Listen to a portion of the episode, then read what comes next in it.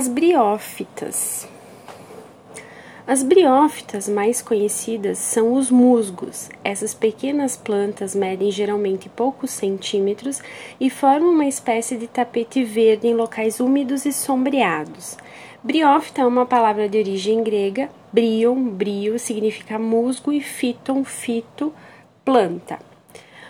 Os musgos não possuem os chamados vasos condutores de seiva sistema de canais que nas outras plantas transporta a água e os sais minerais das raízes para as folhas, distribuindo para toda a planta as substâncias orgânicas produzidas nas folhas. Por isso dizemos que os musgos são plantas avasculares e suas estruturas corporais são chamadas de rizoide, cauloide e filoide pois não podem ser considerados raiz, caule e folhas verdadeiros.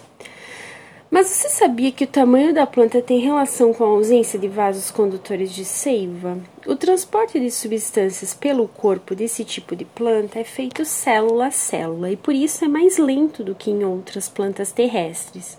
Para uma planta pequena, isso não é problema, mas uma planta grande não conseguiria distribuir os nutrientes com a velocidade necessária para atender a todas as células.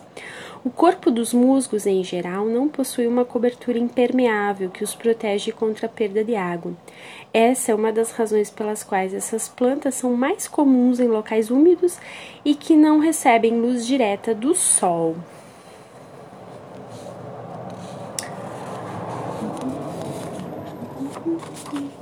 A reprodução dos musgos. Os musgos vivem agrupados e desse modo retêm entre os filoides a água da chuva ou do orvalho, o que diminui os riscos de desidratação. A água retida é importante também na reprodução sexuada desses vegetais, pois o gameta masculino chamado anterozoide vai ao encontro do gameta feminino chamado oosfera.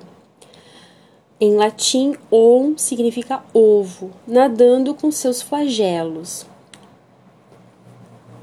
Flagelos são células em forma de filamento que auxiliam na locomoção. Há plantas masculinas que produzem os anterozoides e plantas femininas que produzem as oosferas. Essas plantas são chamadas de gametófitos, pois produzem gametas. Após a fecundação, o resultado do encontro entre o anterozoide e a oosfera, forma-se uma planta diferente da inicial que cresce sobre o pé de musgo feminino. Essa planta, chamada esporófito, produz células resistentes os esporos e depois de liberá-los morre. Os esporos são levados pelo vento e, quando chegam ao solo, germinam, dando origem a outros pés de musgo. Assim, a produção de esporos permite que a espécie se espalhe pelo ambiente.